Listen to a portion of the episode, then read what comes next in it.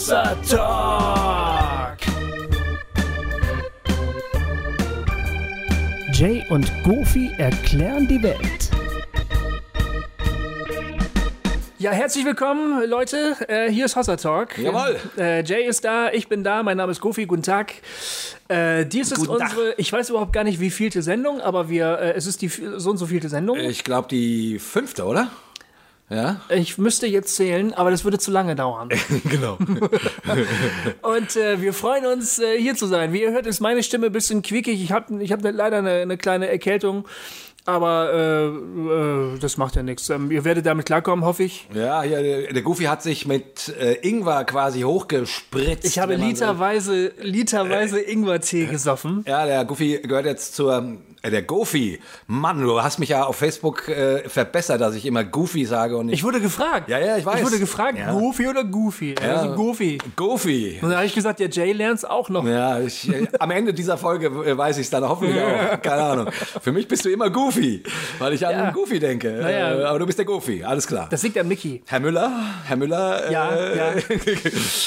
Ingwer, genau. Ingwer, Ich genau. Ingwer m, äh, literweise gesoffen. Und zwar das Geheimnis ist, glaube ich, habe ich im Internet gelesen, man soll ihn nicht schälen. Nein. Nein, Wirklich? man soll ihn nicht schälen. Schmeckt das nicht widerlich? Nö, gar nicht. Schmeckt sehr gut, finde ich. Je länger du ihn ziehen lässt, desto schärfer wird er. Ja. Ja, und dann einfach so ein paar, so irgendwie fünf kleine Scheiben oder so abschneiden von der Wurzel, ne? Mit kochendem Wasser aufgießen, mindestens 20 Minuten ziehen lassen und dann immer rein mit dem Zeug. Und jetzt gehörst du zur ähm, Ingwer-Religion. ja? Genau. Ich baue den nächsten Ingwer-Tempel. Ja. ja, Wahnsinn. Ja, es ist, äh, ich habe ja schon äh, Befürchtung gehabt, dass das heute ausfällt und so, aber du Äh, ich hatte auch Befürchtungen, dass es ausfällt. Und dann hast du irgendwann gesagt, nee, ich, alles klar. Ja, es läuft. ging, wir- jetzt mal ohne Scheiß, ja. Ich habe dir ja geschrieben, es könnte sein, dass es ausfällt. Und dann habe ich Ingwer getrunken. Wirklich? Ja! Und literweise Ingwertee, ne? Halleluja, Ingwer. Nein, und das hat wirklich äh, schlagartig, ähm, äh, hat sich das gebessert. Also am nächsten Tag habe ich gleich gemerkt, ui, äh, es wird wirklich besser und ich bin jetzt immer noch nicht fit. Ich habe immer Ja. noch leicht so shaky legs und so, ne? Und einen bisschen dicken, äh, engen Hals da drin, Ja, aber ja. es ist okay. Also, liebe Hörer, äh, wenn ihr gerade mit eurer End-Januars-Grippe kämpft, nehmt euch Gofis Rat zu Herzen. Ingwer. Ingwer. Immer Ingwer. Ingwer, Ingwer, Ingwer. So heißt das erste Kapitel, Ingwer. Ingwer. Aber wir wollten nicht über Ingwer reden. Nein, heute ist- So, aber ähm, nee, nee, noch was ganz anderes. Ähm, wie geht's dir eigentlich so? Ja. Wir. Wir wollten doch auch immer ein bisschen über uns reden. Ja, richtig. Wir wollten nicht immer gleich rein in die Sache, wir wollten auch einfach mal ein bisschen von uns. Ja, das, ich bin wundervoll ins neue Jahr gerutscht. Echt, bist du? es ist noch gar nicht das neue Jahr, lieber Hörer. Wir nehmen die Folgen ja immer früher auf. Ja, Es das, ist, äh, genau. Scheiße, jetzt ist die Illusion kaputt. ja. Macht nichts. Okay, schneiden. Ähm, aber, äh, äh, nee. Nö, wir mögen keine. äh, Wir mögen desillusionierte Hörer, oder? Auf jeden Fall, dafür machen wir doch Hossa genau, Talk. Genau. Nee, aber mir geht's eigentlich ganz gut. Also ich hatte jetzt das, äh, so die letzte, das letzte Viertel vom, von 2014 war echt anstrengend irgendwie. Aber es war, waren auch schöne Sachen dabei. Ich habe ein paar tolle Predigten irgendwo halten dürfen. Ähm, Es fühlt sich so an, als würde sich so zum Ende des Jahres hin immer mehr so massieren. Oder? Ja. Immer dichter, enger, stressiger werden. ja, ehrlich gesagt schon. bis Also- endlich irgendwann an Heiligabend den Korken rauszieht und dann läuft es so ab. Genau. Ist das bei dir so, oder? Ehrlich gesagt schon. Also irgendwie ist es jedes Jahr so. Herbst ist immer total voll. Und dazu muss ich sagen, ich bin, ich habe ja irgendwie so einen, so einen leichten Hang zur Melancholie und, äh, und ich bin dann immer, und ich bin auch extrem wetterfühlig. Und diese Übergangszeiten, ne, also Sommer zu Herbst oder Herbst zu Winter oder und so weiter, ne, also alle Übergangszeiten, da, ist, da bin ich immer einen Monat lang äh, geht's mir nicht gut, da bin ich total selbstkritisch und, äh, und so hab so Melancholieanfälle War bei mir auch so. und das ist immer, immer anstrengend. Aber gerade im- und gerade im Herbst kann ich es überhaupt nicht brauchen, Ja. weil sich dort alles ballt. Genau, Ne? genau, Konzerte, Äh, Anfragen, ist es alles immer herbstvoll. So. Ich war wochenlang krank. Echt? Es ging Anfang November los und es ging bis Weihnachten. Äh, immer Erkältung und äh, Mhm. Ich weiß nicht, ob das mit der Jahreszeit zusammenhängt oder mit der Psyche oder keine Ahnung. Jedenfalls, ähm, Ja, ich weiß auch nicht. Also Von daher bin ich dann froh gewesen, als es dann endlich auch mal gegessen war. Ja, bei mir ist es dann immer so, wie gesagt, diese, keine Ahnung, zwei bis vier Wochen Übergangsding, Ja. wo ich dann immer merke, aha, äh, irgendwas, keine Ahnung, pa passiert da im Körper, wo ich dann so matschig durch die Gegend laufe und so. und dann denke ich immer, oh, das Leben ist furchtbar und so. Ja. Und dann, ich meine, und es war jetzt echt dann viel Stress und jetzt geht's mir wieder gut. Und ich Mhm. denke irgendwie, ach, es war ja eigentlich ein toller Herbst. So, also es ist echt total wechselhaft bei mir. Also, Ja. ja. Hossa Talk! Aber Habt ihr denn auch diese Bibelverse gezogen? Oder macht ihr sowas nicht? Ja, das macht man dann, mh, nee, das machen wir eigentlich nicht so oft. Also ab und zu mal schon. Aber ehrlich gesagt, ich habe mit dieser Bibelverszieherei ein bisschen so meine äh, schlechten Erfahrungen gemacht. Ich war mal. Ich wollte mich eigentlich gerade mit dir gemeinsam darüber lustig machen. Ach so. Nein, nein. Und dann hast du gesagt, ja. Und da war ich ganz erschrocken. Nein, ich. Und dann, und dann war ich, uh, Nee, macht ihr das wirklich? Nein, nein, nein, nein, wir sind nicht so Bibelverzieher. Äh, und ich weiß, ich habe einmal äh, schon, das ist echt lange her, da habe ich eine Freundin in Jerusalem besucht über Silvester. Und ähm, die hat gesagt, ja Jay, und jetzt äh, und bete mal, dass du irgendwie von Gott ein Wort für mich kriegst. Und die hat das und die hat gesagt, und, und ich mache das auch. Oh, und das hat mich so unter Druck gesetzt damals. Wie ging ja. das weiter? Erzähl mal ganz genau, wie die Situation war. Also, ihr habt, da, habt ihr da so ein Körbchen mit Bibelversen gehabt? Oder, oder sollte Gott euch direkt was sagen? Nein, nein, nein. Das war die Situation quasi, also nicht so ein Bibelvers ziehen, sondern wirklich, ähm, hör mal von Gott Ah, ein, okay, okay. ein Wort für mich, ein Ja. Bibelwort. Ja. So.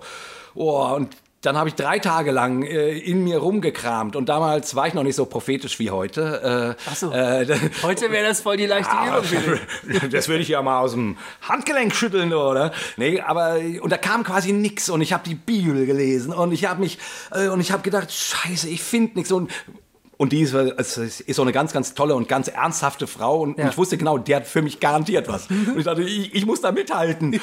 Oh, und es war die Hölle, es war der Horror und ich habe dann irgendein, irgendein Bibel und so, so halbherzig, ja, ich glaube, Gott könnte dir bla bla bla und sie hat dann gesagt, ach du, lass mal stecken. So. Ich bin voll abgeschmiert. Aber auch zu Recht, weil das war auch scheiße und, die, die, das, und seitdem ähm, mag ich sowas nicht so gerne. Ja. Ja, und dieses Bibelvers ziehen dann. Aber das kennst du doch, das Ja, ja, Bibelvers. natürlich kenne ich das Bibelvers ziehen. Ja, da, da zieht man ja mal was, wo man denkt irgendwie, hey, oh, das ist cool und mal denkt man, what? Ja. Ja, gut, ähm, wenn man ganz ehrlich ist, auf diesem Bibelkärtchen stehen ja eigentlich immer nur Verse, die sowieso in jeder Situation funktionieren, oder? Ja. Sei mutig und fürchte dich nicht oder sowas. Oder Ja, gut, aber ich habe deinen Namen in meine Hand geschrieben. Irgendwie sowas steht da noch immer drin. Ja, ja, stimmt. Ähm, Ist es nicht so? Das ist Ne. ein ganz bisschen wie bei den Glückskeksen beim, beim Chinesen. Das Genau. passt immer. Ja, man müsste mal so ein paar Bibelverse reinmischen, so und Judas ging hinaus und er hängte sich oder irgendwie sowas, äh, um das Ganze ein bisschen aufzupeppen. Ja, es müsste ein bisschen aufgepeppt werden. Ja, und du, äh, zieht ihr denn immer Bi- Bibelverse? Nö, äh, nö, eigentlich nicht. macht ihr Nö. nicht. Ja. Ich bin dann meistens schon zu betrunken. nein, ich will. Nee, ich mach das nicht Äh, komm, mehr. komm, komm, komm, komm, komm, komm, komm. Ich, ich, nein, ähm, diesmal feiern wir sowieso äh, nur unter uns, also die, die Familie. Ähm, und äh, nee, wir, wir, wir pflegen so, so einen Umgang mit der Heiligen Schrift pflegen wir nicht. Nee? Nein. Was pflegt ihr denn? Weil da, weil da kommen wir ja quasi dann zu unserem Thema. Ja, das stimmt. Wir wollen ja eigentlich heute ein bisschen über die Bibel und Bibelverständnis sprechen. Was und da jetzt los? klingelt es und das wird meine Tochter sein. Äh, welchen Umgang pflegen wir als Familie mit der Heiligen Schrift? Genau.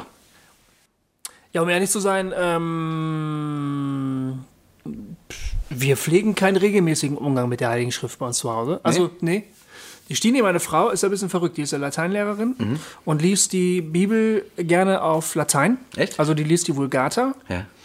Und ähm, Stini und ich haben auch ein sehr unterschiedliches äh, Verständnis von der, von, von der Bibel. Also Stini würde sie zum Beispiel, glaube ich, nie so zur persönlichen Erbauung lesen. Ja. Oder vielleicht tut sie es auch. Aber wenn sie es tut, dann hat sie immer sofort tausend kritische Fragen. Ja.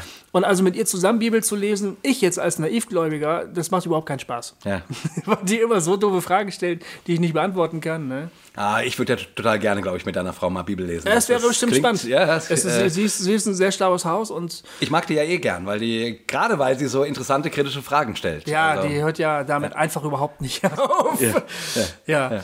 Genau, und, und die Jungs lesen ja, meine Jungs lesen ja vor allen Dingen Bibelcomics. Die Ja. lesen sie ganz gerne, die finden die Geschichten irgendwie cool, ne? Vor allen Dingen mit, wenn da gekämpft wird und so. ja, Klar. Ähm, da steht das Alte, Alte Testament hoch im Kurs, ja. ja, das finde ich schon ganz geil. Neues Testament ist halt irgendwie langweilig. Ja. Da passiert ja, nichts, ne? Ähm, und stellen manchmal ganz schlaue Fragen dazu, aber manchmal auch nicht. Und ich lese die Bibel für mich selbst äh, unregelmäßig, meistens auf dem Klo. ja. Weil da äh, habe ich am, nehme ich mir selber auch am meisten Zeit irgendwie. Und da, und da hast du ja auch so ein Befreiungserlebnis. Genau. da passt das gut ja, zueinander. dann ne? passt das gut, genau. ja, meistens tatsächlich auf dem Klo, weil ähm, ähm, wenn ich nicht auf dem Klo sitze, sehe ich überall Arbeit. Und es Ja. fällt mir wahnsinnig schwer, mich hinzusetzen und diese Arbeit nicht zu tun. Ja. Äh, keine Ahnung. Manchmal zwinge ich mich dazu, ganz bewusst. Und ehrlich gesagt ist es dann auch sehr schön. Und dann denke ich mir, ich sollte mir öfter dafür Zeit nehmen. Und wenn es nur dafür da ist, dass ich mich mal ein bisschen entspanne und nicht immer so rum äh, durch das Leben, das mache ich sehr selten. Wie ist denn so dein Verhältnis zur Bibel? Also ich, ich, ich frage deswegen, weil ich habe echt, äh, ich habe ungefähr zehn Jahre lang überhaupt keine Bibel gelesen. Ach ja. Äh, ja, nachdem ich irgendwie in meinem, äh, in meinem, ähm, also als ich so eine Art Glaubenskrise hatte, damals in der Gemeinde, in der ich war, das äh, nahm kein gutes Ende äh, und mir ging's ziemlich schlecht, glaubensmäßig. Und damals habe ich dann immer in der Bibel gelesen und, und nur so Scheißstellen äh, plötzlich gelesen, irgendwie, die mich alle verwirrt haben und irgendwas. Und dann habe ich irgendwann gesagt, ich lese jetzt keine Bibel mehr. Das Ja. macht mich verrückt. Ja, ja. Ich, ich kam auch überhaupt nicht klar. Also damals ist mein Weltbild gerade so ein bisschen verrutscht, weil ich nicht damit klarkam, dass die Bibel sich so häufig widerspricht. Ja. Weil meine Theorie war, äh, das muss alles wunderbar zueinander passen. Es ist ja das Wort Gottes, ja. Und mich hat das so völlig durcheinander gebracht, dass ich das nicht, dass die Theorie sich an diesem Buch äh, nicht bestätigt hat. Ja. Und dann habe ich eine ganze Weile überhaupt keine Bibel gelesen, äh, etwa zehn Jahre oder nur, um mich mal auf eine Predigt vorzubereiten oder für, für die Arbeit oder so, aber so privat gar nicht mehr. Und das war super. Ganz ehrlich, das war super, weil irgendwann dann fing wieder, es hat lang gedauert, so eine Sehnsucht an. Danach, äh, und als Jugendlicher habe ich ganz, ganz viel in der Bibel gelesen, muss ja. ich sagen, ja. Äh, doch mal wieder in das in die Bibel reinzugucken, ne? Also um ähm, und und siehe da, äh, auf einmal äh, ist die Bibel mir wieder ein unglaublicher Schatz geworden. Und ich liebe dieses Buch, gerade weil es so indifferent ist, gerade weil es so schwierig ist manchmal und Ja, gerade weil es so verstörend manchmal ist Ja. und man nicht mit einfachen, keine Ahnung, Dogmen diesem Buch Herr wird, Hm. meines Erachtens. Gerade das finde ich jetzt faszinierend. Das, was mir eine ganze Zeit lang Angst gemacht hat, Hm. äh, finde ich jetzt total spannend und ähm, bringt mir dieses Buch sehr nah. Äh, Und plötzlich finde ich wieder meinen Glauben darin. Ja, interessant. Ja. Und du? Bei mir ist es so, dass ich äh, in einer ähnlichen Phase bin wie du. Hm. Ich habe ja bis ähm, 2011 war ich ja Jugendprediger. Ja. Und ähm, da war ich ja auch sozusagen beruflicher Bibelleser, ohne dass ich jemals Theologie studiert hätte. Ja. Ich bin ja Literaturwissenschaftler und ich bin halt sehr stark als Literaturwissenschaftler an den Text gegangen. Das heißt, ich habe den Text genommen, so wie er ist, ohne ihn zu hinterfragen oder zu sagen, äh, ist das wirklich der Autor oder äh, pff, muss ich das jetzt ernst nehmen oder so, sondern ich habe natürlich, äh, ich habe das auch immer gelesen, weil ich Leuten darüber ja was Erbauliches sagen wollte oder was Herausforderndes oder so. Genau. Das heißt, ich habe den Text erstmal so genommen und damit habe ich gut gelebt. Ne? Das, Ja. das Lesen hat Spaß gemacht. Es war auch anstrengend, weil ja immer so ein bisschen dieser professionelle Dings mit dabei war. Ich Ja. muss jetzt hier aber auch was finden. Ne? Ja, Ich kann ja. jetzt nicht mich stundenlang mit dem Text beschäftigen und dann finde ich nichts und dann stelle ich mich dahin und habe dir nichts zu sagen. Es musste ja irgendwas Produktives bei rauskommen. Ich weiß, was du meinst. Und deshalb glaube ich, bin ich in bestimmte Bereiche während des Lesens gar nicht reingegangen. Also zum Beispiel, ähm, äh, ist das wirklich der Autor, von dem behauptet wird, dass es ist? Ne? Ja. Oder wann ist denn der Text wohl wirklich entstanden? Oder ähm, Aber als Literaturwissenschaftler wäre das nicht gerade eine Ebene, Ebene gewesen, die dich hätte interessieren müssen? doch, hätte es, ja, aber als Prediger eben eigentlich nicht. Ah, Okay. Vor allem nicht als Prediger in dem Kontext, in dem ich gearbeitet habe. Ja. Und ähm, erst als ich ausgestiegen bin, kam ich mehr und mehr dazu, dass ich äh, unbefangener mich der Bibel nähern konnte eigentlich. Und dann, je länger die, äh, es dauerte, desto verwirrter wurde ich dann ehrlich gesagt auch. Ja. Weil ich, ja, weil ich ähm, gesagt habe, so, ich schluck jetzt mal einfach nicht ähm, die gängigen Interpretationen, so wie man das jetzt halt hier verstehen muss. Ich nehme zum Beispiel einfach mal nicht an, dass der Apostel Paulus nur Kraft seines Amtes grundsätzlich immer Recht hat. So, Ja. ne? Amen.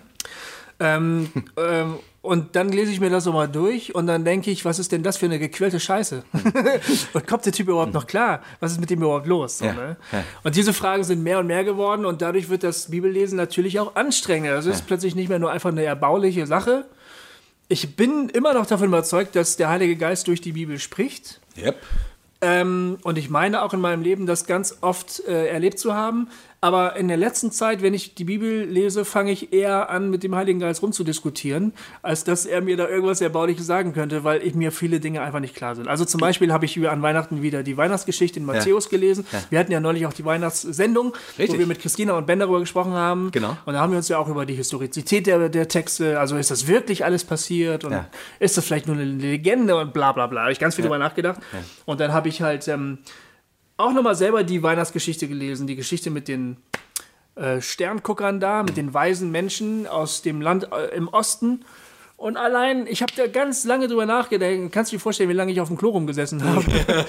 äh, was es wohl bedeutet, dass der Stern diese Menschen zum Stall führt. Ja. Wie bitte darf ich mir das konkret vorstellen? Ja, ja. So, und dann denkst du, äh, ich mein, pss, ich bin doch nicht blöd. Also, welcher, äh, ist das Lauras Stern oder was? Kennst du Laura Stern? Ja, ja, Das klar. sind Sterne, der immer durch die Gegend fliegt und ja, wo man sich auch draufsetzen kann und so, ne? ja. Ja, wenn das Laura Stern gewesen wäre, dann hätte er bestimmt, wäre er bestimmt diesen Menschen da vorne weggeflogen und wäre dann also über dem Dach stehen geblieben, ne? Aber das kann ja wohl nicht der äh, Autor so gemeint haben. Wie soll, wie bitte soll ich mir das jetzt Ja, aber warum äh, hast du, also Christina hat das ja einfach so äh, erklärt quasi, das ist eine legendenhafte Beschreibung von einer ganz wichtigen Wahrheit. Ja. Ne? Gott wird Mensch Ja. ähm, in einem legendenhaften Ge Gewand. Ich habe mit so einer Deutung relativ wenig Probleme, Ja, weil... mir, mir, ich äh, kann damit nichts anfangen. ja, warum? Weil die Leute, die diese, diese Texte geschrieben haben, wer auch immer das war, vielleicht in dem Fall Matthäus, Nee, ähm, Lukas? aber äh, ich glaube, die, die mit den, mit den Sternenguckern und, Ah, stimmt, mit den Sternguckern. und, und der Ja, Kindermord in. Bethlehem. Genau, hast vollkommen recht, das war Matthäus. Da sind ganz, ganz viele ähm, historische Sachen. Also dieser, der Autor, wir, nennen wir ihn Matthäus, ja? Ja. Ist die Bibelforschung sicher nicht ganz sicher, ob es wirklich war oder nicht. Ich bin jetzt mal ein konservativer Gläubiger und sage, okay, es war der Matthäus. Also, der Matthäus beschreibt etwas, was den damaligen Lesern zumindest noch irgendwie in Erinnerung geblieben sein muss. Ja. Wenn in Bethlehem wirklich so und so viele Kinder im Alter von 0 bis 2 getötet worden sind, war das mit Sicherheit im damaligen Gedächtnis, gesellschaftlichen Gedächtnis noch vorhanden. Man muss sich an den Herodes erinnert haben, man muss irgendwie gedacht haben. Aber das ist gerade ja, das, das Problem, weil gerade der Kindermord taucht nirgendwo auf, nirgendwo. Ach ja. Weder bei Josephus noch bei sonst wem. Und, und der Herodes war kein gemochter Mensch. Ja. Also wenn der sowas getan hätte, Hätte, müsste. müsste es auch noch, an, auch noch außerbiblische Quellen geben, die das behaupten. Ja. Deswegen ist, also gerade bei Matthäus, ähm, ist die, Matthäus äh, beschreibt ja die Geburt des jüdischen Königs, Ja. Jesus. Ja. Der neue, der Nachkomme Davids, ja. Und der Nachfolger Mose. Ne? Und, die, Ja. und die ganze die, die ganze Weihnachtsgeschichte mit der Flucht nach Ägypten und dann wieder aus Ägypten zurückkommen, Mhm. das ist ja alles der, alles der Exodus-Geschichte nachempfunden. Deswegen auch der Kindermord. Okay. Ähm, also, und jetzt kann man sagen, wie, das gab's gar nicht. Ich würde sagen, ja, natürlich, Matthäus schreibt an Juden, das ist völlig klar, das, das sieht man Ja. ähm, durch, durch sein ganzes Evangelium durch. Weil der, weil der macht ähm, Anspielungen an Dinge, die vor allen Dingen äh, Hebräer eben wussten, ne? aus ihrer Kultur. Genau. Und, ja. Genau. Und es, also das, ähm, das Matthäusevangelium ist, ähm, hat, als, ähm, hat als Publikum auf jeden Fall Juden. Das ist ganz, ganz klar. Okay. Ähm, und das, was er tut, ist zu sagen, euer Messias, ich, also ist gekommen, ne? Jesus Christus. Mhm. Ihr habt ihn abgelehnt, ähm, aber er ist der Messias und deswegen bereite ich seine Geschichte Ja. im Gewand der Exodus-Geschichte auf. Also ich dichte ihm eine Vergangenheit an, Genau. damit er einfach äh, mehr sexy aussieht. Ja, jetzt, das ist natürlich ein sehr moderner Blick darauf, der unterstellt, ähm, ja, du, Lügner. Du, du Schwein, du belügst uns hier mit falschen Geschichten, um den Jesus äh, populär zu machen. Aber wenn du in der Antike guckst, äh, wo, wo legendenhaftes Erzählen ähm, dazugehörte und wo, also, wo man nicht so ein scharfes Historiz Historiz Zitätsbewusstsein. Bewusstsein hatte wie heute. Also bei den Römern schon und bei den Griechen ja, aber gerade im Orient ähm, nicht, nicht so scharf. Äh, also, also mir macht das kein Problem zu sagen, ja klar, der Matthäus hat eine Botschaft und die will er erzählen und die kleidet er in dieses Gewand. Äh, das muss nicht alles so passiert sein, für mich. Ich habe auch kein Problem damit, wenn das jemand glaubt, dass das alles so passiert ist. Aber äh, mir leuchtet es mehr ein und auch gerade, weil ja die matthäische und die lukanische Weihnachtsgeschichte bis auf die Namen der Eltern und den Namen des Kindes und die und der Idee, dass die Mutter eine Jungfrau war und dass es in Bethlehem geboren wurde, keine Gemeinsamkeiten hat. Null, nada. Ja. Ähm, Aber das kann jetzt ja auch, ähm, das finde ich jetzt kein Problem, wenn es zwei unterschiedliche Berichte gibt, die äh, Fakten erwähnen, die, äh, die der andere Bericht nicht erwähnt. Ja? Ja. Also wenn ich meine persönliche Lebensgeschichte erzähle zum Beispiel, dann äh, rede ich definitiv über historische Tatsachen. Dass Ja. ich zum Beispiel in Bremen geboren wurde oder dass ich in Bielefeld studiert habe oder so. Wenn ich jetzt, ähm, das ist mir selber daran aufgefallen, ich habe ja im Prinzip zwei Karrieren. Das heißt, die eine ist noch keine Karriere, aber ich war eine Zeit lang. Prediger, ich arbeite dran. Jetzt bin ich Künstler von Beruf, ja. Als ich den Leuten versucht habe zu vermitteln, wie ich, warum ich ein Jugendprediger bin, ja. das ist ja ganz oft so, äh, warum ist das so und so, warum bist du so und so? Dann habe ich denen eine Geschichte erzählt. Und die Geschichte war, ich bin christlich aufgewachsen, äh, ich habe zwar studiert, aber dann hatte ich eine Art von Erweckungserlebnis nochmal. Dann bin ich in die Jugendarbeit gekommen und dann habe ich gedacht, Mensch, das ist, will ich machen als Beruf. Und äh, zack, hatte ich das Angebot aus Marburg und dann bin ich das geworden. Ja. Ja. Das ist meine Geschichte. Wenn Leute mich heute fragen, warum bist du eigentlich ähm, Künstler geworden? dann sage ich, ich habe mich schon immer für Kultur interessiert, ich habe Gedichte gelesen oder auch geschrieben, schon als Jugendlicher. Dann habe ich Literatur studiert, weil ich wollte Journalist werden. Und ähm, okay, zwischendurch war ich Prediger, aber dann habe ich plötzlich gedacht, ey, meine Wurzeln sind in der, in der Kunst und da bin ich jetzt gelandet. Ne? Ja. Sind zwei Berichte von meinem Leben, Ja. also Rückblicke, Geschichten, die ich erzähle. Aber ich benutze ganz unterschiedliche Bausteine für meine Geschichte. Ne? Genau. Die einzige Überschneidung war gerade, ich war mal Prediger. Genau. Und ähm, das sind aber nicht widersprüchliche Geschichten, sondern die ergänzen sich. Das Man könnte die zusammenführen und sagen, aha, okay, das Bild wird vollständiger. Jetzt haben wir noch mehr Fakten Mhm. über mich zum Beispiel. ja, aber das, da bin Das ich. könnte ich mir bei der Geburtsgeschichte von Jesus eben auch vorstellen. Ja, aber das ist die. Also du hast jetzt beschrieben quasi, ja, das ist natürlich richtig, ne? Also ähm, so könnte man das vielleicht erklären. Aber auf der anderen Seite ist nicht, also ja, von, von mir aus. Aber dann, dann waren da, dann würde quasi sozusagen die, ähm, also mal, mal völlig losgelöst davon, ob es sich ergänzen soll. Zumindest haben diese beiden Autoren ähm, zwei völlig verschiedene Bilder von der Geburt gemalt, weil sie was damit ausdrücken wollten. Ne? Ja. Der eine Ja. beschreibt die Geburt eines Königs und der andere beschreibt die Geburt eines Bettlers. Ja. Und das ist so. Ja. Also bei dem Bettler kommen, kommen schmutzige Hirten vom Feld dazu Mhm. und beim König äh, kommen Weise aus dem Morgenland Ja, und, äh, und schenken ähm, Gold, Weihrauch und Möhren. Ja. Ähm, ja. Klar, die setzen unterschiedliche Schwerpunkte. ja, genau. Ja, ähm, okay. jetzt die Jetzt die Wahrheit wäre das, was wir in unseren Krippenspielen machen. Wir schmeißen das alles, Alles zusammen, zusammen, ja. und dann hast du quasi von allem etwas. Aber die Aussage, die die eigentlichen Autoren treffen wollten, Mhm. die ist futsch. Weil, weil der König ist nicht mehr königlich, Ja. weil da auch Hirten kommen. Ja. Und der Bettler ist kein Bettler mehr, weil er kriegt Gold geschenkt. Ja, genau. Aber Weißt du, was ich sagen will? Ich glaube, will ich weiß, was du sagen äh, die, Ja. die, die, die, und deswegen ist die Frage, welche Agenda hat der Autor? Also was will der sagen? Ja. Ähm, will der die historische Wahrheit er erklären oder will der sozusagen seine Sicht auf die Geschichte erklären, die eine ganz, ganz wichtige äh, Botschaft hat und die sich in diesem Fall sehr deutlich unterscheidet von Ja. der Aussage her. Das glaube ich, das finde ich alles gut, aber das ähm, äh, wischt trotzdem nicht die Frage vom Tisch. Benutzt er aber dennoch für seine Version der Geschichte historische Tatsachen oder denkt er die sich gerade aus, weil die zu seiner Message gut passen? Genau, Und wenn man jetzt sagt, ähm, das ist mir eigentlich letztlich Schnurz, ne? sind Ja. die wirklich passiert oder nicht, dann würde ich vorschlagen, dann lass uns lieber an den Herrn der Ringe glauben. Also ich würde dann lieber an Gandalf glauben, zum Beispiel, weil Gandalf finde ich cool. Ne? Und ähm, es gibt bestimmt irgendwo in der Geschichte eine Figur, die dem ähnelt.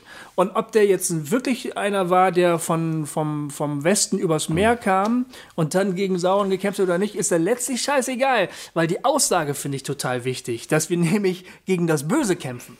Ja, okay, das ist jetzt natürlich äh, frech gesagt von dir. Äh, ja. aber, also, würdest du, also jetzt, jetzt meine ich völlig ernst, würdest du wirklich Gandalf Jesus Christus vorziehen? Also sorry, von allem, was ich sozusagen über Gandalf weiß, kluge Sachen gesagt, also kluge Sachen in den Mund gelegt und alles mögliche.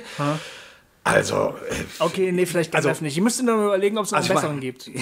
äh, ja, aber ich meine, und da sind wir doch bei dem Punkt. Ach so. Jesus als Figur, nehmen wir einfach nur mal als, tun wir mal, einen- mal einen Augenblick so, als sei es tatsächlich nur eine literarische Figur. Ja. ist doch so ein Hammer. Also finde ich, ne? Bergpredigt. Und dieser, ähm, also der ist so ein Hammer. Ich weiß nicht, wer da dran käme, wenn man es vergleichen wollte. Ich, äh, aber gut, ähm, Ja, das sein, ist die eine ich, Seite. aber ich kann ja nicht an eine literarische Figur glauben. Nein, nein, nein, natürlich nicht. Also ich würde auch nicht sagen, dass das Neue Testament davon ausgeht, dass es egal ist, ob dieser Jesus auf der Welt war. Ja. Das würde ich auf jeden Fall. äh, Also ich glaube nicht, dass das Neue Testament sagen will an irgendeiner Stelle, äh, es ist egal, ob der geboren wurde. Ich, ich würde quasi als Leser sagen, dass es nicht so wichtig ist, ob, da, ob es da äh, drei Weise aus dem Morgenland gab. Ja. Oder ob da wirklich Hirten kamen. Ja. Ähm, oder, oder, oder, oder. Dass der geboren wurde, äh, ist, würde ich sagen, für das Christentum unentbehrlich. Dass der über die Welt gelaufen ist und nicht nur im Kopf von irgendwelchen Menschen nette Dinge gesagt hat, sondern real umwälzende Dinge von sich gegeben hat und dann auch einen realen Tod ges gestorben ist und real auferweckt wurde. Ähm, wobei das wäre dann vielleicht noch die nächste Debatte, die man führen könnte und die ja auch in der Theologie geführt wird. Ist es tatsächlich nötig, dass er körperlich auferstanden ist? Aber anyway, aber zumindest eine Art Auferweck also Auferweckung äh, in irgendeiner Form Ja. passiert ist.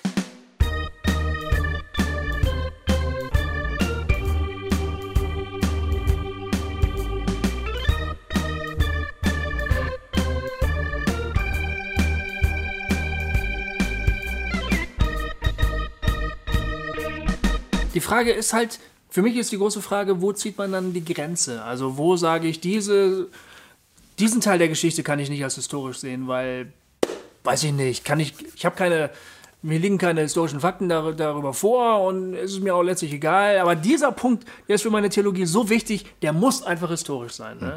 Ja, das ist so, so, so Ja. schwer, das kommt mir so willkürlich vor. Ja, aber die, aber ist die Alternative äh, entweder alles oder nix? Nee, ja, gute ist das Frage, hilfreich? gute Frage. Weiß ich nicht. Also, weil, also, nee, ich, ich finde, ähm, Die erste Frage ist ja überhaupt für Bibelleser, darf ich diese Fragen überhaupt stellen? ja, und ich würde sagen, unbedingt. Genau, aber manche Leute würden sagen, damit gehst du schon zu weit. Genau. Ich, ich finde ja, und das ist ja sozusagen, mein jetzt, mein, jetzt haben wir uns, uns natürlich äh, an der Weihnachtsgeschichte abgearbeitet. Ja, ist ja vielleicht ein gutes Beispiel, oder? Ja. Oder hast du ein besseres Beispiel? Pff, Haufenweise, aber. nee, ich meine, das Spannende an der Bibel ist doch wirklich, äh, was, oder was ist das für ein Buch? So. Mhm. Und da gibt es natürlich verschiedene Modelle, wie Menschen an dieses Buch herangehen. Ja. Ich sag mal, äh, eine Seite wäre, das hat Gott diktiert. Aha. Gottes Wort pur. Genau. Das glaubt heutzutage fast keiner mehr. Hm, aber immer noch eine beträchtliche Zahl von, von Leuten. Ja, ich vermute, wenn du sie dann, wenn du dann mit ihnen redest und so äh, und ihnen hilfst, hinter ihre eigenen Argumente zu gucken, merken sie ganz schnell, dass das äh, relativ dünn ist, ja. sozusagen. Aber die Autorität geht. der Schrift, also das Wort ja, ja. Autorität muss in dem Fall dann auch fallen. Ne? Genau. Die Autorität der Schrift steht für viele Leute, äh, hängt daran eben. Dass sie sagen, die Schrift hat nur dann wirklich Gewicht und so, wenn es. Ja, und dann wird immer, immer, immer zitiert, äh, die, die, von Gott eingegebene Schrift ist Nütze zur Lehre und zur Weisheit und zur Erbauung, Erbauung und so weiter. Und so weiter. Timotheus, 1. Timotheus 3,16, glaube ich. Ja, so, genau, ne? die 3,16 funktioniert fast immer. Genau, genau. in dem Fall auch wieder, ja. ja.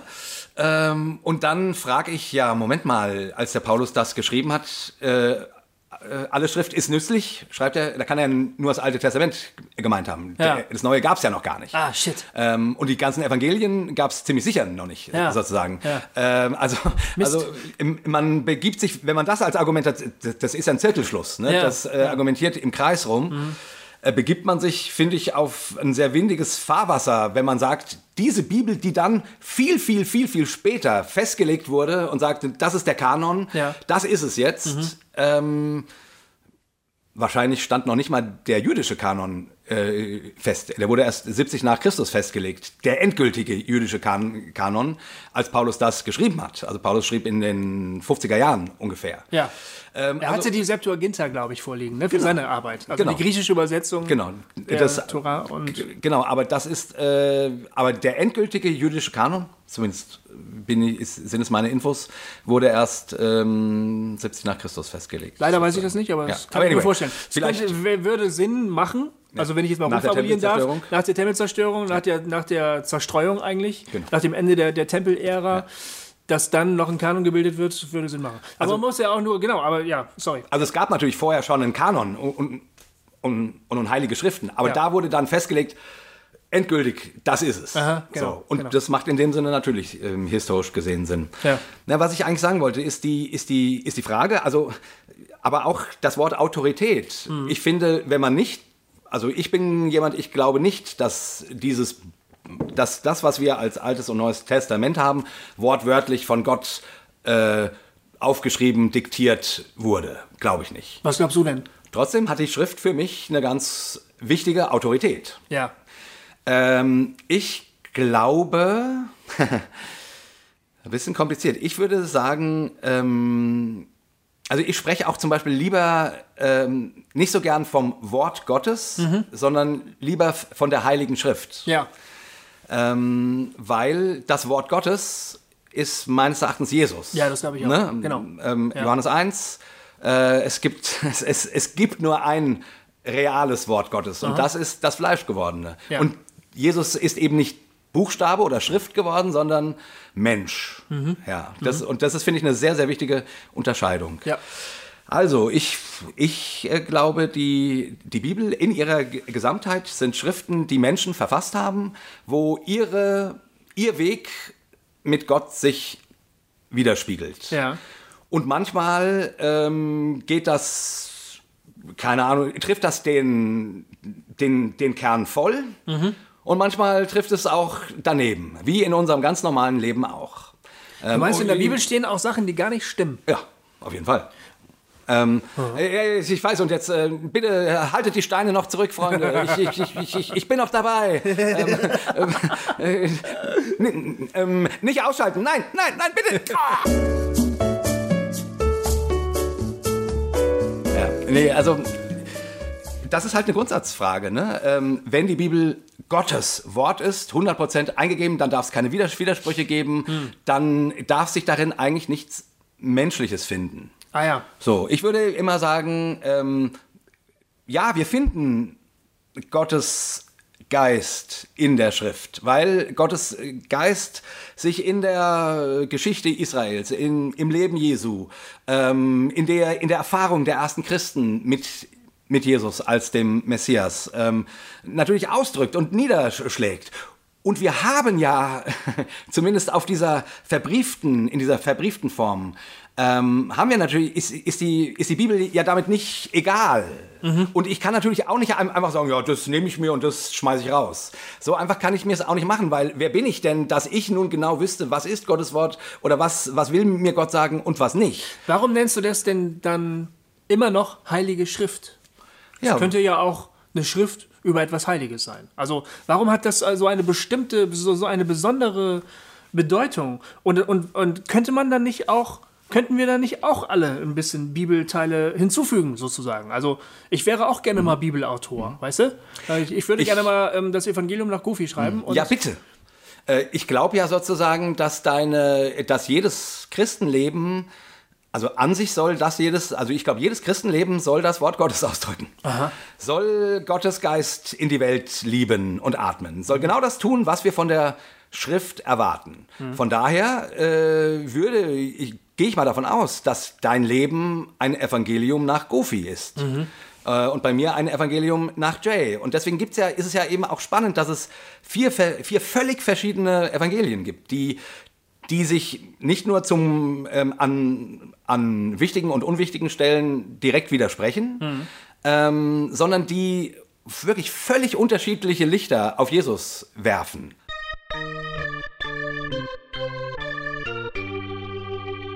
Hossa Talk!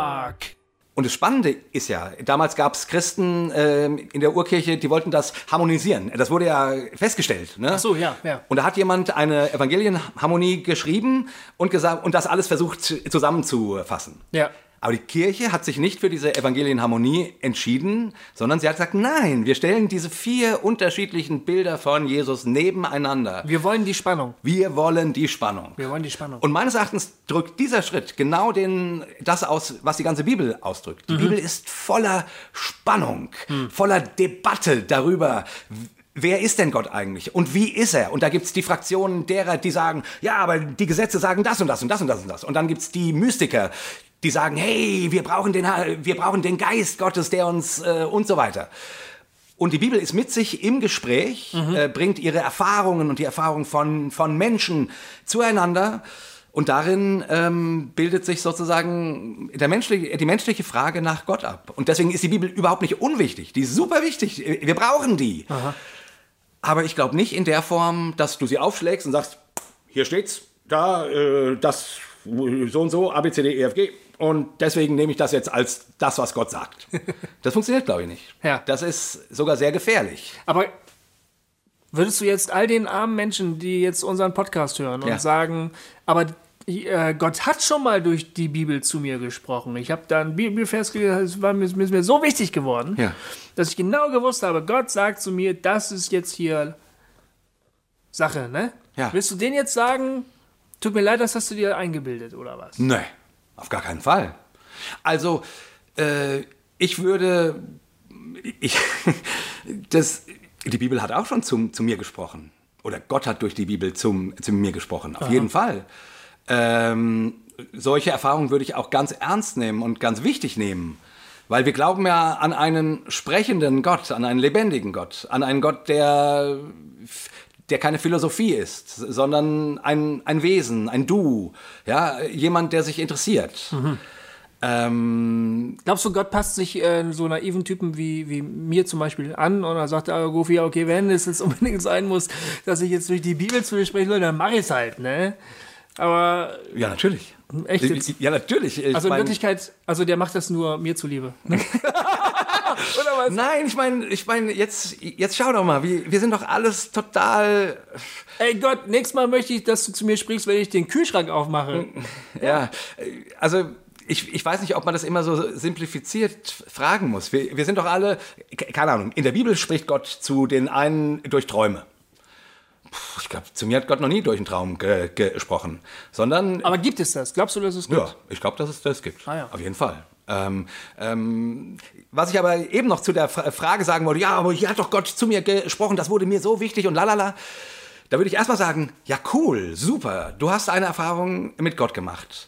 Und trotzdem würde ich dich bitten, dass du auch die Möglichkeit bedenkst, dass du dir das nur eingebildet haben könntest.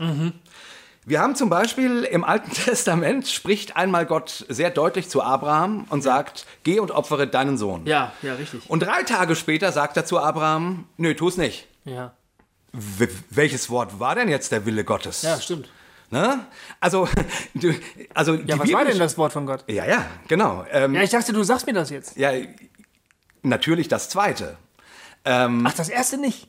Ich würde, äh, nein, weiß ich nicht. Ähm, äh, darüber müssen wir jetzt äh, sehr intensiv reden, um, Ah. um rauszufinden, warum dieses erste Wort äh, an Abraham ging. Das hat einen Grund, glaube ich. Hm. Ähm, aber das wird mir jetzt zu, zu kompliziert. Okay. Aber ich stelle erstmal fest, Gott sagt, drei Tage vorher, töte deinen Sohn und drei Tage später, nee, tu es nicht. Und jetzt mal auf uns übertragen, äh, muss das doch bedeuten, dass manchmal wir das Gefühl haben, Gott sagt uns was. Und das ist jetzt nun ja keine unwichtige Sache, ob man seinen Sohn schlachten soll oder nicht. Definitiv. Und es kann sein, ne, wenn ich dann daran festhalte, hätte Abraham, äh, Gott hat's gesagt, der Sohn muss sterben, Ja. dann äh, wäre der Isaac tot. Ja. Also, was ich damit sagen will, ist, äh, man kann sich auch verhören. Man kann auch Dinge zu, zu sehr auf sich beziehen. Man kann alles Mögliche. Ich, ich meine, man liest die Bibel ja sowieso immer durch die Brille seiner Biografie, durch die Brille seiner Theologie, durch die Brille von dem, wie man, was man äh, über Gott gelernt hat, äh, was man denkt und so weiter und so fort. Und das ist ja alles, also wir lesen die Bibel ja gar nicht nackt. Wir lesen nur eine Übersetzung, also wir, wir lesen noch nicht mal Urtext Ja. ähm, und so weiter und so fort. Also ähm, Sehr, sehr stark aus unserer heutigen Situation heraus, mit dem, was wir so wissen oder nicht wissen. Halt. Also, wenn mir jemand sagt, ja, aber und da hat Gott zu mir, mir gesprochen, würde ich erstmal sagen, super. Und dann würde ich denjenigen aber, wie gesagt, bitten, ähm, sich nicht zu ernst zu nehmen. Die Möglichkeit einzuräumen, dass er drei Tage später feststellt, es war Mumpitz. ja. Weil sonst ist unter Umständen sein Sohn tot. Schlimm ist natürlich, wenn du auf sowas Lebensentscheidungen äh, gründest, ne? Ja. Und leider merkst du nicht drei Tage später, äh, äh, dass es vielleicht nicht das Richtige war, sondern drei Jahre später. Ne? Ja. Das ist Kacke. Dann hast du ziemlich viele wichtige Entscheidungen getroffen. Du hast viele Weichen gestellt. Vielleicht hast, bist du eine Beziehung eingegangen. Vielleicht hast du eine Beziehung abgebrochen. Vielleicht bist du in ein anderes Land gezogen. Weiß der Geier was. Ne? Und dann sagst du irgendwann hinterher, das war doch alles Quatsch. Das ist natürlich bitter. Das ist bitter und ich würde sagen, in der einen oder anderen Form ist uns das allen schon passiert, glaube ich. Weil das nennt man Leben. das nennt man Leben. Und auch Leben mit Gott ist ja ein, ich gehe diesem, versuche diesem Gott hinterher zu gehen, aber ich weiß doch nicht immer, was der will. N- Nicht wirklich. Und ganz oft gehen wir und gehen wir und gehen wir und dann, keine Ahnung, zehn Jahre später deuten wir unsere Geschichte und sagen, ah, ah, das passt jetzt ja eigentlich gut dazu und so weiter. Wow, äh, anscheinend, jetzt macht das Sinn für mich. So. Ja, ja. Und anders ist, anders ist es in der Bibel ja manchmal auch nicht. Ähm, ähm, also ich will nur sagen, ich, ich glaube, das gehört dazu. Try and Arrow, auch mit der Bibel, gehört dazu. Ja. Äh, und dafür muss Platz sein. Wenn wir dafür keinen Platz haben, sondern immer nur das Ganze so dogmatisch lesen, und das nervt mich eben, eben oft. Heutzutage haben wir in der christlichen Szenerie oft so eine Tendenz, so eine Art Liste aufzustellen, wo Leute abhaken müssen, was sie glauben. Ja. Also zum Beispiel, wenn ich jetzt sagen würde, Weihnachtsgeschichte ist, Legend, äh, ist für mich eine Legendenerzählung, äh, da ist für ganz viele, äh, wenn ich diesen Haken nicht mache, das ist historisch, schon gleich fraglich, ob der denn Christ sein kann. Ja. Ja. Wo ich mir frage, Moment mal, äh, ich dachte immer, Christ wird, ist man, wenn man bekennt und glaubt, dass Jesus Christus der Herr ist. Mhm. Wo steht denn da was von einem Stern und von, äh, und, und, und von Magiern aus dem Osten und von Hirten und, Ja. und, und von, von einer Jungfrauengeburt? Wo steht denn da, da was? So. Ich kann das verstehen, aber äh, also ich glaube, ich bin vielleicht äh, so, so typmäßig ein anderer Mensch. Ne? Ja. Ich mag gerne, gerne kategorische Aussagen. Und, Ehrlich? Äh, mhm. Wirklich? ja, mag ich gerne. Das gibt's doch gar nicht. Boom, zack, so, solche Aussagen. Ne? Ist so, ist so nicht. Ne? Ich habe die Dinge gerne klar. Ja. Äh, ich mag es gerne grundsätzlich. Ne? Ja. Und, ähm, und mir geht es manchmal ein bisschen auf die Nüsse, wenn dann Leute äh, dann immer nur vom Geheimnis reden. Ja. Also ich, ich sehe ja alle möglichen ähm, intellektuellen und sonstigen Probleme bei der Bibellektüre. Mhm. Aber wenn man mir dann zu schnell auf das Unerklärliche und das ja eigentlich im Kern wahre, aber auch das Geheimnisvolle zugeht, habe ich manchmal auch ein bisschen das Gefühl, vielleicht verbirgt sich hier ja auch einfach nur ein kleines bisschen Denkfaulheit. Man möchte das halt, man möchte es halt gerne ja. schön und schummrig, man möchte vom Geheimnis raunen, ne? Und je unerklärlicher, desto heiliger. Mhm. Also muss doch gut sein, je mehr Widersprüche, desto besser. Mhm. Das nervt mich auch ein bisschen. Da ja, verstehe ich. Ich finde auch, also mal ganz ehrlich, äh, ich, ich hätte, ich wäre so froh, ganz ehrlich, ich, ich hätte lieber eine Bibel, äh, die überhaupt keine Widersprüche hat ja. und wo es wenig Geheimnis gibt und wo alles total klar ist und ein und man super gut zusammenlegen kann und das Puzzle ergibt ein total das wäre natürlich weniger Arbeit klares ne? Bild dann wäre ja. weniger Arbeit man könnte lesen aha zack aha Regel genau. 53 ja und, und, und viele tun ja so als ob das so ein Buch wäre ja. ich, ich bin ich bin an diesem Schriftverständnis total gescheitert weil meine Lektüre hat mir immer wieder, wieder gezeigt, hä, hier, das widerspricht doch, das widerspricht doch dem und wie passt denn das zusammen? Und mhm. dann, keine Ahnung, diese ganzen apologetischen äh, dieser apologetische Buchen, äh, Budenzauber, den, den manche Amerikaner veranstalten, wie sie versuchen, die Dinge zu harmonisieren. Also ich habe ja viele von diesen Büchern gelesen, wo ich immer gedacht habe, Junge, willst du mich verarschen? Also, das, also sorry, da Josh McDowell und wie sie alle heißen. Ich wollte gerade fragen, ob du ihn gelesen hast. Ja, habe ich echt. Also, man, manche Argumentationen sind ja auch ganz nett, aber viele sind so an den Haaren herbeigezogen. Aha. Alter Schwede, also wenn der das selber glaubt, also sorry, ich, ich kann da, egal. Naja, also ich halte davon nicht viel. Und mein Problem war genau das. Mein Problem war das, warum ist die Bibel so kompliziert. Mhm. Und die Bibel hat mich dann letzten Endes von meinem fundamentalistischen Weltbild weggebracht, Ach. weil das nicht mehr funktioniert hat. Und ich dachte, ich kann ja nicht so tun, als würde es funktionieren.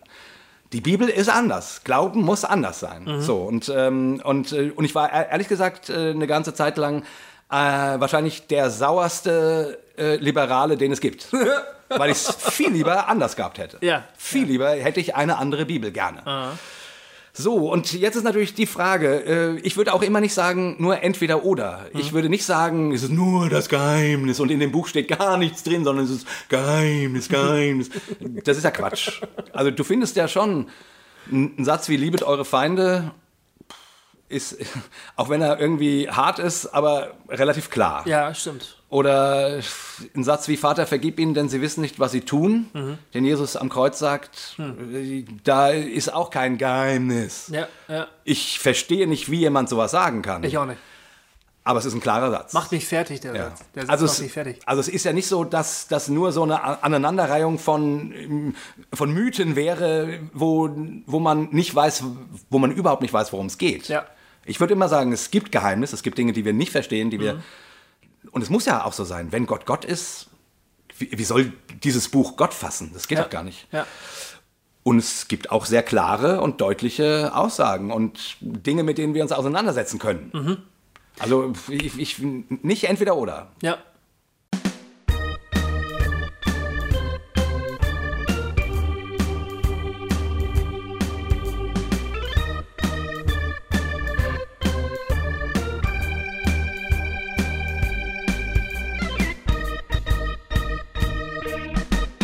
Was ich äh, am Christsein so gut finde, was ich an Jesus so toll finde, ja. ist, dass er eine historische Figur war. Ja. Und wenn das wirklich stimmt, dass äh, der Gott in Jesus Mensch wurde, dass dann der Gott also aus seinem ominösen Irgendwo in die ganz historische Diesseitigkeit kommt ja. und dann also auf diesem Planeten auch Spuren hinterlässt. Ne? Ähm, und das, ähm, das fasziniert mich total. Und, und da, da möchte ich halt auch gerne wissen, deshalb habe ich habe mittlerweile äh, keine Angst mehr vor Bibelwissenschaft. Es gibt ja, es gibt ja die Angst äh, unter Christen. Ja. Man darf nicht zu ernst auf Bibelwissenschaft betreiben, denn äh, Wissenschaft und Glaube haben ja nichts miteinander zu tun. Und die Wissenschaft bringt sowieso immer nur das Gegenteil raus von dem, was in der Bibel steht. Also ja. lieber die Hände davon. Ne? Ja. Manche Theologen werden ja richtig garstig angegangen Äh. von Konservativen. Aber ich finde, ähm, wenn das doch so ist, dass Jesus Spuren hinterlässt, historische Spuren, dann muss man doch versuchen, die zu finden. Muss man doch äh, sich damit befassen und, und gucken, jeden Fall. wo konkret ist das denn gewesen? Das finde ich total faszinierend. Also auch die, die Überlegung, ähm, was bedeutete die, die Tatsache, dass Jesus Jude war, ne? für, sein, für sein Glauben, für sein Leben. Ganz genau. Und, und, ähm, Total wichtig. Wenn man dann weiß, also es ist ja schwer, heute nachvollziehen zu können, wie hat ein Jude des ersten Jahrhunderts überhaupt gedacht und gelebt. Ne? Ja. Aber wenn man das, äh, wenn man sich den auch nur nähern kann und sich dann nochmal die Predigten von Jesus durchliest, wie haben die dann wohl auf den gewirkt? Und so, das ist ja wahnsinnig faszinierend. Total. Also das finde ich, finde ich ein Hammer. Total faszinierend. Also de- deswegen, ähm, ich, auch wenn ich sage, ich lese die Bibel durchaus eben auch kritisch. äh, Du hast das vorhin gesagt, dass du bei manchen Sachen, äh, wenn du Paulus liest, denkst, what? Oder Ja. das irgendwie nicht. Ja. Äh, ja, es geht mir auch manch, manchmal so. Ähm, aber ich äh, glaube eben genau das, was du gerade sagst. Ähm, die Bibel ist nicht ein Buch, was du dir auf den Kopf fallen lassen musst, sondern äh, ein Buch, mit dem du arbeiten darfst, in dem du in, da, in, in das du eintauchen darfst und dem du durchaus auch mal widersprechen darfst. Ja. Glaube ich, ganz, ganz wichtig. Ähm, wie war das? Äh, Pinchas Lapide hat mal gesagt, äh, oder Lapid hat mal gesagt, du kannst die Bibel entweder wörtlich nehmen oder ernst. Beides zusammen geht nicht. Das fand ich finde ich einen sehr weisen Satz, weil der einfach ausdrückt, das ist kein Buch, mit dem man, das man in ihrer ähm, Substanz ergreifen kann, ohne sich mit ihr zu beschäftigen. Ja. Wenn du es einfach nur wörtlich nimmst, also einfach nur, äh, da steht so und so, dann wirst du an dem Eigentlichen meines Erachtens ganz oft vorbeirennen. Ja. Und zum Beispiel Jesus hat äh, die, die Tora nicht wörtlich genommen. Also er hat äh, ganz, ganz viele Gesetze ignoriert, äh, gebrochen gar, obwohl er an anderer Stelle sagt, kein Jota und so weiter. Ja, ja.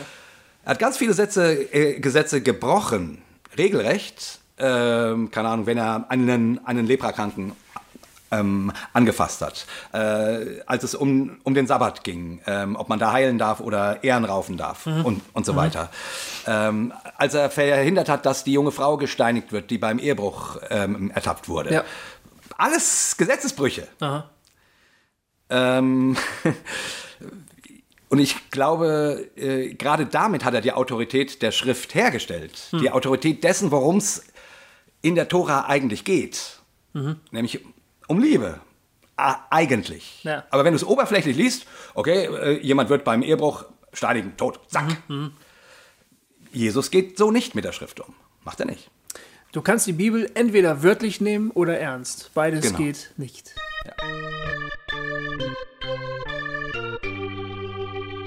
Hossa Talk! Guter Satz, oder? Ein schönes Schlusswort. Genau. Wir müssen nämlich aufhören. Ja, wir müssen aufhören. Ich wollte nur noch, also ich vermute mal, das ist bestimmt, Mann, dieses Thema kann man ja, äh, könnten wir wahrscheinlich tagelang diskutieren und vielleicht kommen wir irgendwann auch noch mal darauf zurück. Ich wollte nur noch mal darauf hinweisen für unsere Hörer.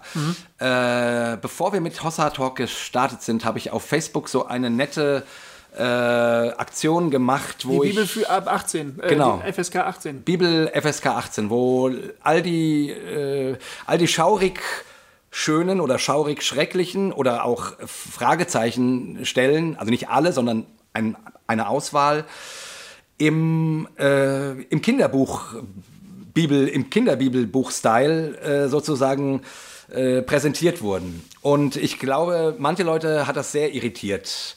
Ach, wirklich? Ja, äh, Hast du Rückmeldung bekommen? Oder? Nee, äh, gar nicht. Ich denke mir das nur, weil ich glaube, die, die Leute haben sich nicht getraut, darauf zu reagieren, weil es ist ja die Bibel. ja, also, also es ist ja nicht. Und trotzdem, keine Ahnung, wenn du dann äh, siehst, was da eben zum Teil für Grausamkeiten drinne stehen Ja. und so weiter, Ja. und das mal im Kinderbuchstil dir präsentiert siehst, also ich kann mir schon vorstellen, dass eine Menge Leute damit da echt geschluckt haben. Ich möchte trotzdem empfehlen, wenn du, lieber Hörer, das noch nicht gesehen hast, dann scroll einfach mal auf unserer Facebook-Seite ganz weit nach unten und guck dir das mal an, weil das sind echt total geile Bilder. Und äh, ich ärgere mich einfach immer so, äh, weil gerade in der evangelikalen Welt immer davon gesprochen wird, ähm, man darf nicht cherry picken, ne? also man muss das ganze Wort nehmen. Aber über solche Bibelstellen höre ich so gut wie nie irgendwie eine Predigt. Ja. Ähm, und das war so mein Versuch zu sagen, ja, okay, das tut weh und wir müssen uns auch damit auseinandersetzen. Was bedeutet denn das und so weiter. Aber schaut mal hin auf dieses, äh, guckt mal in das Buch und auch die Sachen an, die sehr, sehr unverständlich sind, weil wenn ihr das nicht tut, dann könnt ihr nicht behaupten, dass ihr das ganze Buch ernst nehmt. Ja. Ja, also es lohnt sich, da einmal nochmal auf der Facebook-Seite runter zu scrollen. Und wenn ihr da seid, könnt ihr Kommentare schreiben zu dieser Sendung oder zu anderen, die wir ähm, ähm, schon gemacht haben. Wenn ihr die Sendung nochmal nachhören wollt, geht zu hossa-talk.de. Da findet ihr alle Episoden. Genau. Könnt ihr euch nochmal anhören. Und wir freuen uns riesig über Kommentare. ja, oder schreibt uns, oder so. beschimpft uns, Genau. schmeißt uns aus euren Gemeinden raus. Äh, in die wir eh nicht gehen. genau. Äh, nächste, also nächstes Mal in zwei Wochen Yes! haben wir einen ganz besonderen Gast. Oh, das wird so geil. Ja, das ist Jens Böttcher. Ja. Er wird uns über Skype zugeschaltet sein. Man wird es ein bisschen hören an der Soundqualität. Ah. Wahrscheinlich Skype lässt sich da nicht immer so äh, beherrschen ganz. Aber es ist, wird ein ganz, ganz tolles Gespräch werden. Jens ist einer der tiefsinnigsten Menschen, die ich kenne. Und ähm, ich freue mich schon total auf diesen Talk und Ja. darüber, was er so aus seiner Beziehung zu Gott uns zu erzählen hat. Und das könnt ihr auch. Freut euch drauf. Äh, kommt wieder rein. Ähm, immer am zweiten Sonntag ab 16 Uhr steht die neue Folge online und dann könnt ihr euch das runterladen und in der Woche hören. Genau. Und jetzt sagen wir Tschüss. Und ein dreifaches Hossa! Hossa! Hossa! Bis dann.